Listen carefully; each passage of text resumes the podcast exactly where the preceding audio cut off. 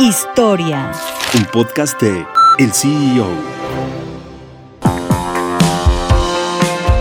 Los empresarios están comprometidos con la reconstrucción de Acapulco, uno de los grupos que confirmó que están desplegando un plan de acción para afrontar la crisis provocada por el huracán Otis es Mundo Imperial, que es propiedad de Juan Antonio Hernández Venegas, uno de los hombres de mayor responsabilidad en la revitalización del Hotel Princess Mundo Imperial, será el CEO Seyed Resvani, empresario de origen iraní que se convirtió en una de las cabezas del grupo desde 2007. Seyed Resvani nació en Irán en 1958 y llegó a México en 1999 para ser director de operaciones de Fairmont Hotels and Resorts en Acapulco. Tras varios años de estar en el grupo, en 2007 recibió la oportunidad de comandar el centro turístico que pertenece a Juan Antonio Hernández Venegas. El CEO de Mundo Imperial señaló que hoy más que nunca el huracán Otis abrió la puerta a una gran oportunidad para Acapulco.